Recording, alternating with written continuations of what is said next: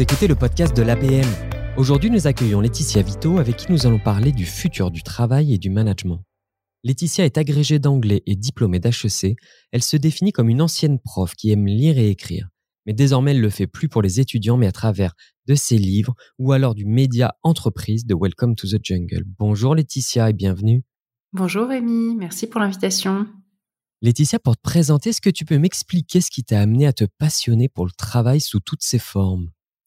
Je pense que tout est parti de ma souffrance personnelle. J'ai vraiment vécu le travail comme un tripalium, une torture au tout début, et puis surtout avec cette euh, euh, inquiétude euh, sur savoir qu'est-ce que j'allais faire, est-ce que j'allais trouver ma voie, trouver ma place, et, de cette souffrance personnelle ou questionnement personnel est née l'idée que ce sujet me dépassait en fait, et que nous étions en train de vivre quelque chose de bien plus fort, et que autour de ce sujet du travail, il se passe énormément des transformations culturelles, économiques, sociologiques, et qu'il y avait donc un, quelque chose à étudier là.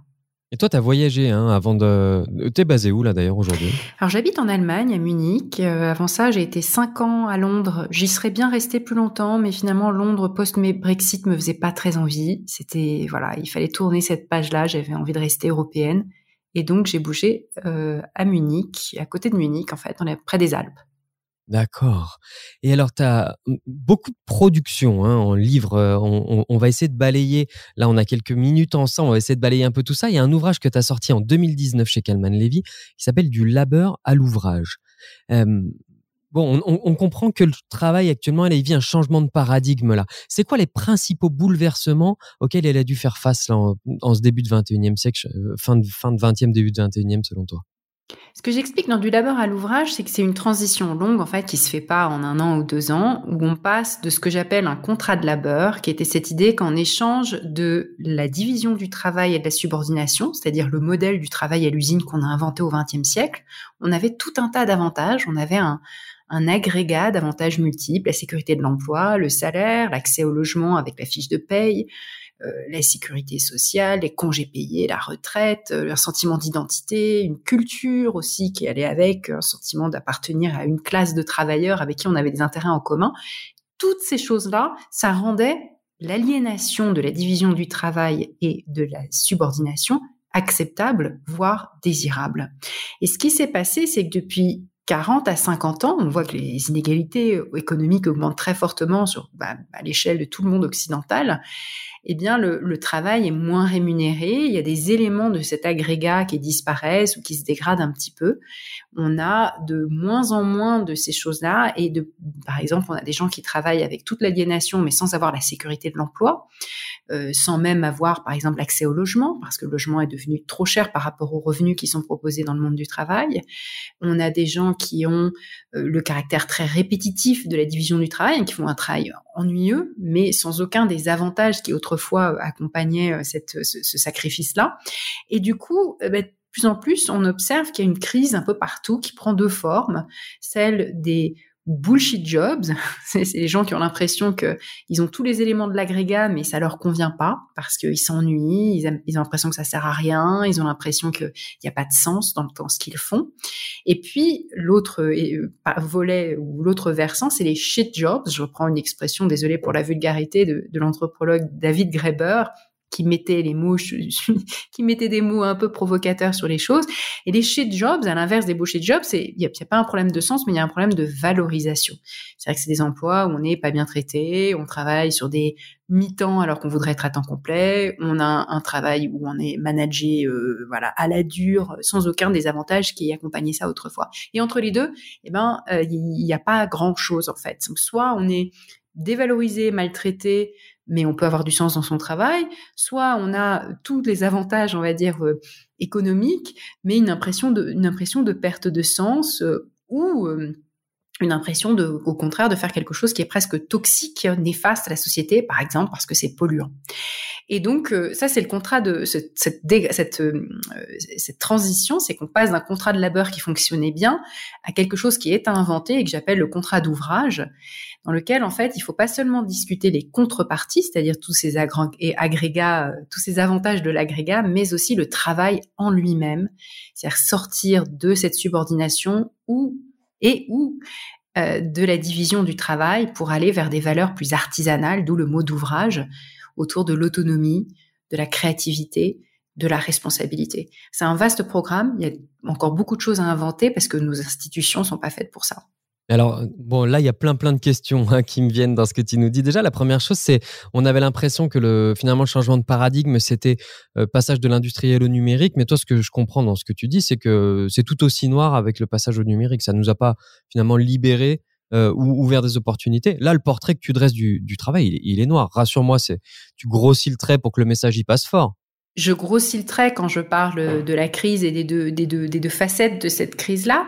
Ceci dit, euh, donc évidemment qu'il y a des gens qui sont heureux au travail et il y en a qui ont déjà inventé le contrat d'ouvrage pour eux-mêmes. Hein. donc euh, il évidemment, il n'est pas impossible de, de, trouver une solution qui, qui marche pour vous à l'échelle individuelle, mais à l'échelle collective, on a effectivement des défis qui sont considérables et on aurait tort d'être trop euh, naïvement optimiste. C'est-à-dire que le numérique euh, en tant que paradigme ne s'accompagne pas automatiquement d'une émancipation au travail. Au contraire, il s'accommode très bien de l'aliénation. En fait, on peut devenir l'esclave des algorithmes. On peut subir un management algorithmique plus dur encore que le management humain qu'on pouvait avoir autrefois. Se faire noter tout le temps.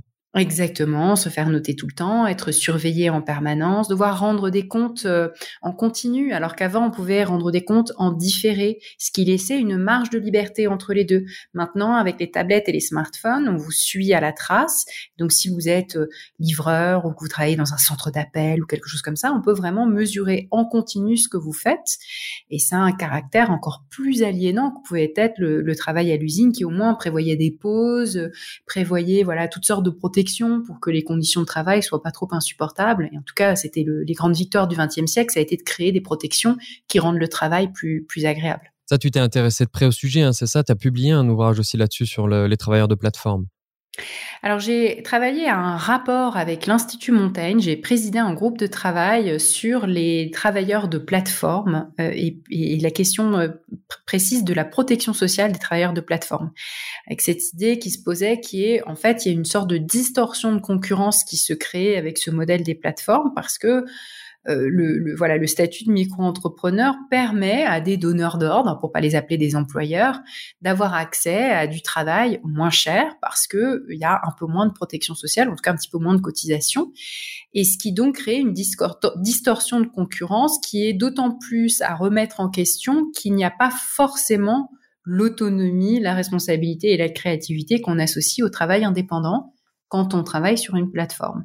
Alors c'est très euh, voilà, c'est très controversé, euh, mais en tout cas aujourd'hui, ça fait quand même plusieurs années dans plusieurs pays qu'il y a des débats qui vont assez loin, qu'il y a eu des décisions de, justice pour dire euh, voilà, en fait, parfois l'indépendance n'est que que statutaire, la réalité c'est une dépendance économique. Parfois, si on vous dit comment vous habiller, comment travailler, etc., ben, en fait, vous avez tous les éléments caractéristiques d'une relation en fait de subordination et dans ce cas, qu'est-ce qui justifie d'avoir cette distorsion de concurrence euh, qu'est le, statut euh, de, euh, apparent d'entrepreneur. Donc il y a des pays qui ont trouvé une, solution intermédiaire, qui ont dit en fait il y a des voilà il y a des indépendants pas indépendants.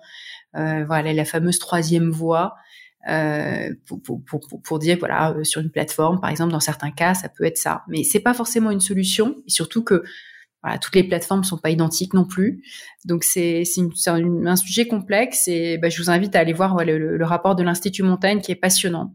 Bon, il est disponible. On revient euh, euh, parce qu'on a fait un petit détour là par les plateformes, mais si on revient à la question de euh, l'artisanat, est-ce que tu peux nous donner les valeurs de l'artisanat que tu suggères de remettre au centre de la vie dans le travail?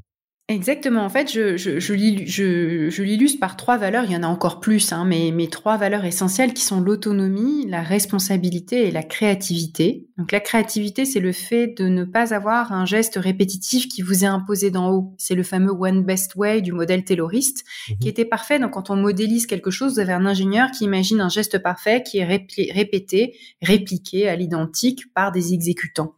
Et donc, quand on sort de ce modèle industriel qui pouvait être parfait et très bien fonctionner, on est dans un modèle où tout d'un coup, il y a une place pour la créativité parce qu'il n'y a pas une seule manière de faire et vous existez, vous pouvez exister en tant qu'individu. Mais ça doit s'accompagner d'une autonomie, c'est-à-dire le fait de pouvoir choisir les moyens d'atteindre cet objectif, de réaliser votre travail. Par exemple, choisir les outils ou choisir son temps. Ça peut prendre des formes différentes, choisir euh, le lieu de travail dans certains cas. Et puis la troisième, c'est la responsabilité. C'est qu'il n'y a pas, on peut pas penser l'autonomie sans penser la responsabilité. Si vous avez l'autonomie et la créativité, ben vous êtes responsable du, du résultat. Vous pouvez pas vous cacher derrière un modèle qui vous a été imposé. Alors ça peut être parce qu'il y a un lien direct avec le client ou un lien direct avec le produit que vous réalisez. Et ça, c'est un des éléments caractéristiques de l'artisanat. Alors l'artisanat, on le pense beaucoup autour du travail manuel, faire des meubles, etc. Mais en fait, les principes ou les, valeurs de l'artisanat peuvent très très bien marcher dans toute forme euh, d'activité intellectuelle aussi écrire des textes, euh, euh, même faire de la comptabilité. Ça a l'air d'être pas créatif, la comptabilité, en fait, c'est très, très créatif. Faire du code informatique. Euh, il y a beaucoup d'activités comme ça, intellectuelles. De, c'est pour ça qu'on a parlé de, des classes créatives. Hein. Il y a euh, pas de gens qui utilisent cette expression pour désigner tous ces, tous ces métiers qui travaillent dans, dans ce qui est créatif, euh, ben on peut être artisan. Euh, les, les informaticiens, les développeurs en particulier, revendiquent cette idée du software craftsmanship, l'artisanat du logiciel, avec cette idée qu'en fait, il y a une autre manière de penser l'informatique autour de des valeurs de, de l'artisanat.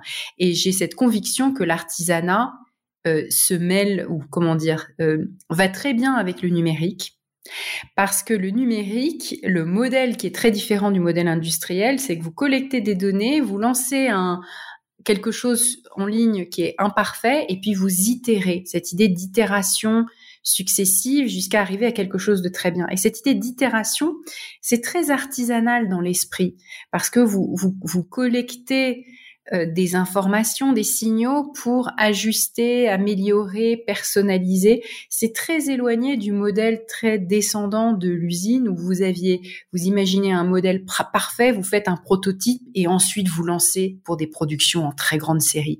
Et c'est vraiment deux logiques qui sont très différentes. Donc dans ce changement de paradigme, il y a une place nouvelle qu'on peut refaire, redonner, pardon, à l'artisanat. Alors là, on était euh, sur une vue très haute avec des, concepts forts. On va, on va redescendre d'un cran parce que t'es pas qu'une théoricienne penseuse de tout ça. Tu es confrontée finalement un peu au quotidien avec ton activité pour Welcome to the Jungle. Tu es rédactrice en chef de euh, du, du, du média entreprise, c'est ça, hein, j'ai bien compris? Oui, alors je n'ai pas le statut de rédactrice en chef parce que je ne suis pas euh, salariée de Welcome to the Jungle, vu que je suis, alors je, justement, oui, j'illustre en pratique euh, le futur du travail puisque je suis une artisane indépendante, mais en effet, je travaille avec l'équipe éditoriale, je m'occupe de l'éditorial de la partie, ce qu'ils appellent Decision Makers, c'est-à-dire c'est tout ce volet du média qui s'adresse aux managers, aux recruteurs, au DRH, voilà la partie vraiment entreprise. Et puis il y a un autre média, enfin qui est le même, hein, mais une autre l'autre partie qui s'adresse aux travailleurs, aux travailleuses, candidats, euh, étudiants, etc. Donc déjà ce contenu il est gratuit, on peut y accéder gratuitement si on s'inscrit, c'est ça?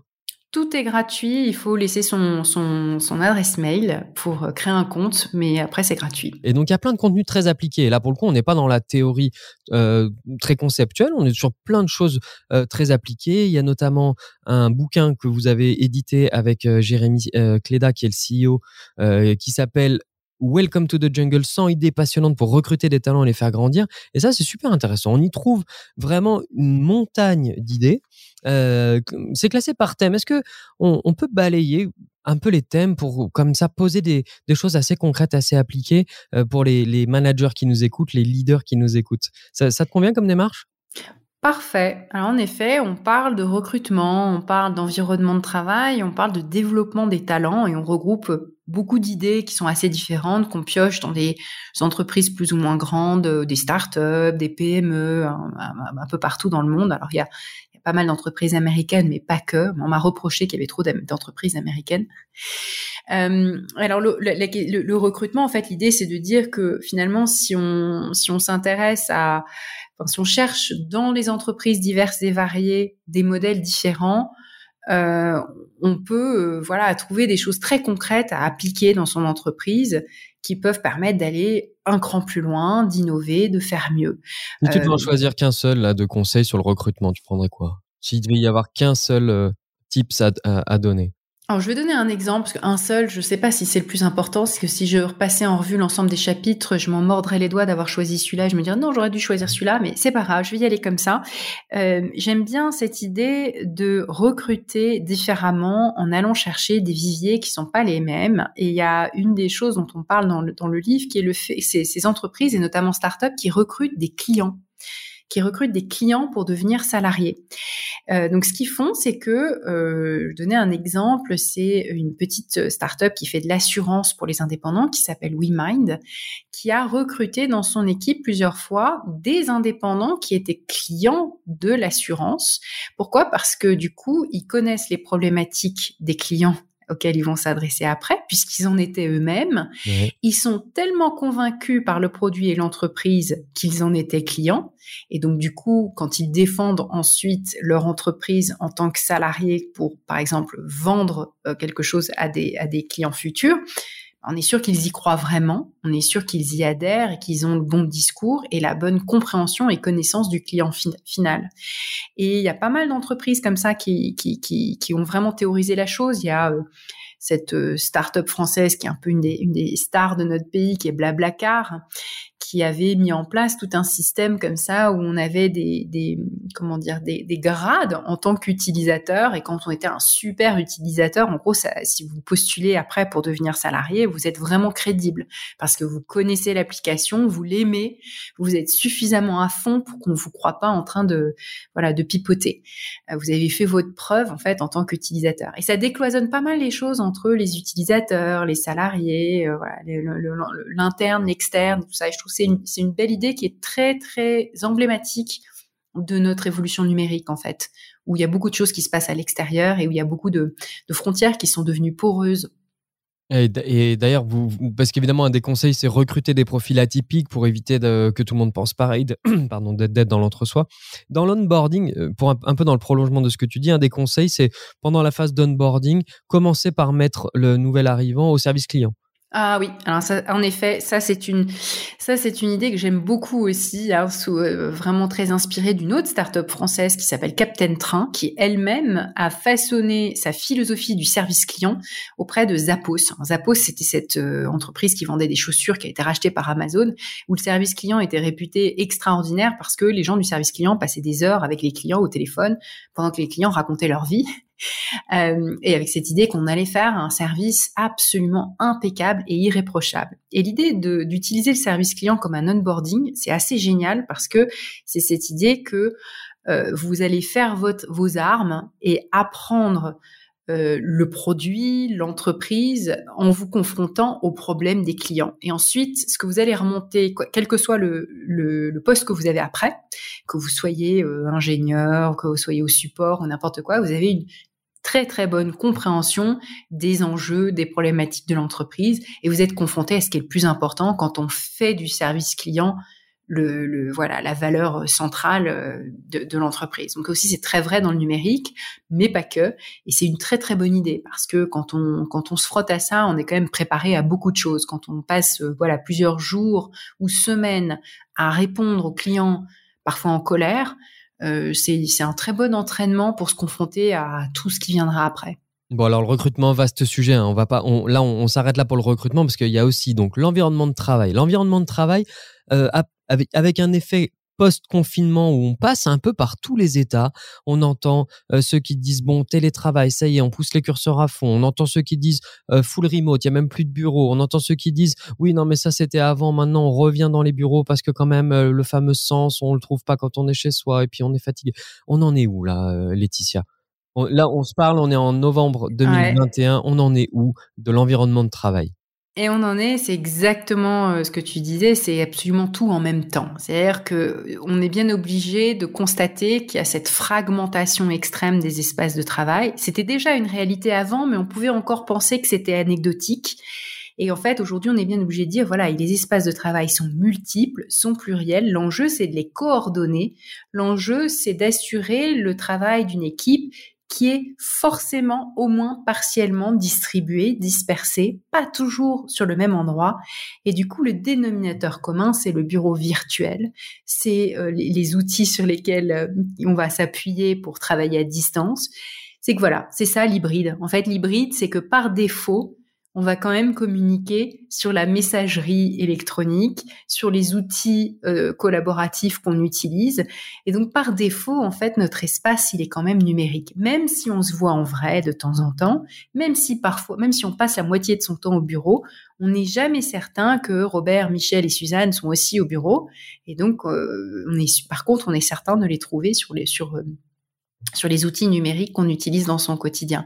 Donc, toute réflexion sur l'espace, de travail doit intégrer cette fragmentation croissante et la dimension numérique qui vient occuper voilà cette place par défaut. Par défaut, on est dans le cloud. Et alors, par contre, toi, ce que vous, enfin, les conseils que vous donnez, c'est faire extrêmement attention à l'espace de travail, ne pas négliger l'adresse, euh, asseoir ses collaborateurs sur les meilleures chaises possibles, euh, privilégier des espaces dans lesquels évidemment on se sente bien, on ne soit pas les uns sur les autres, euh, etc., pour favoriser finalement l'épanouissement quand on est au travail. Et puis ne pas négliger la question des distances géographiques, intégrer ça dans dans ce qu'on comprend des salariés, enfin de, de, de leurs problématiques, leurs contingences personnelles. bon, ça devient une arithmétique complexe. Hein. Et puis là, ça change beaucoup des habitudes qu'on avait auparavant.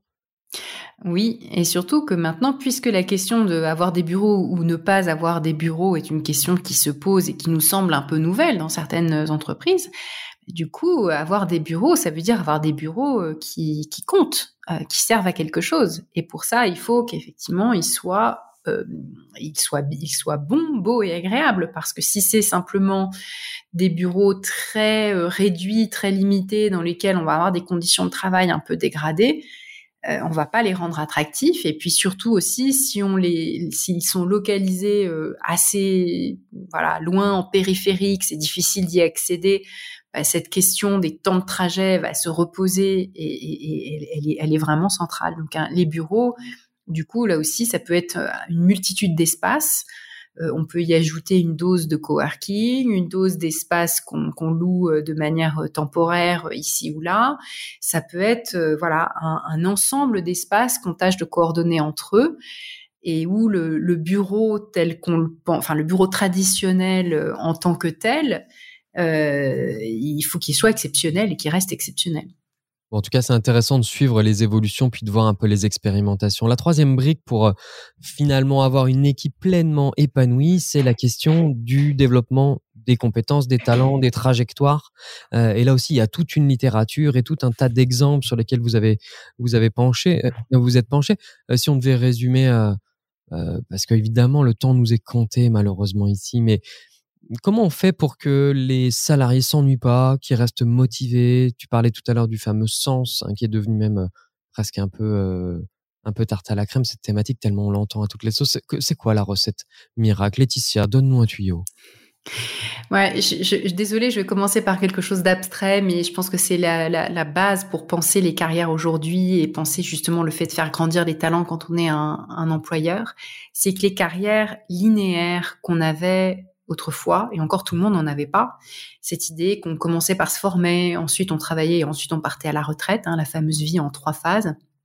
Mais tout ça est complètement éclaté parce que nos vies sont beaucoup plus longues, il y a beaucoup plus de personnes âgées, on va travailler plus longtemps, mais aussi euh, sur sur un, en fond de ça, on a euh, une vie économique qui elle se transforme toujours très rapidement, des entreprises qui meurent plus vite, pendant que les individus vivent plus longtemps, les entreprises elles meurent plus vite.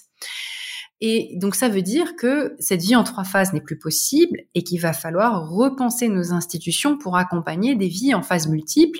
Concrètement, c'est quelqu'un de 45 ans qui a fait une première carrière et puis qui se reconvertit et qui fait un autre métier. Mais pour se former à un autre métier, va pas se former comme quelqu'un de 20 ans pas besoin de tout réapprendre.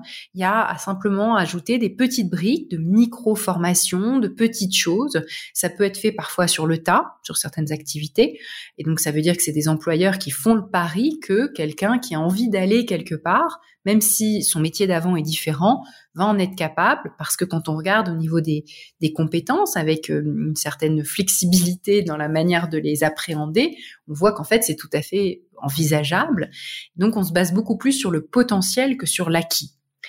À l'échelle des individus, ça veut dire que euh, on, envisage parfois d'interrompre sa carrière pour euh, voilà entamer une autre activité, se former à autre chose, démarrer autre chose, avec des rythmes qui vont changer, des statuts qui peuvent changer. On parlait des indépendants tout à l'heure. On peut bah, faire un an, deux ans, trois ans d'indépendance, mais ensuite à nouveau retourner au salariat.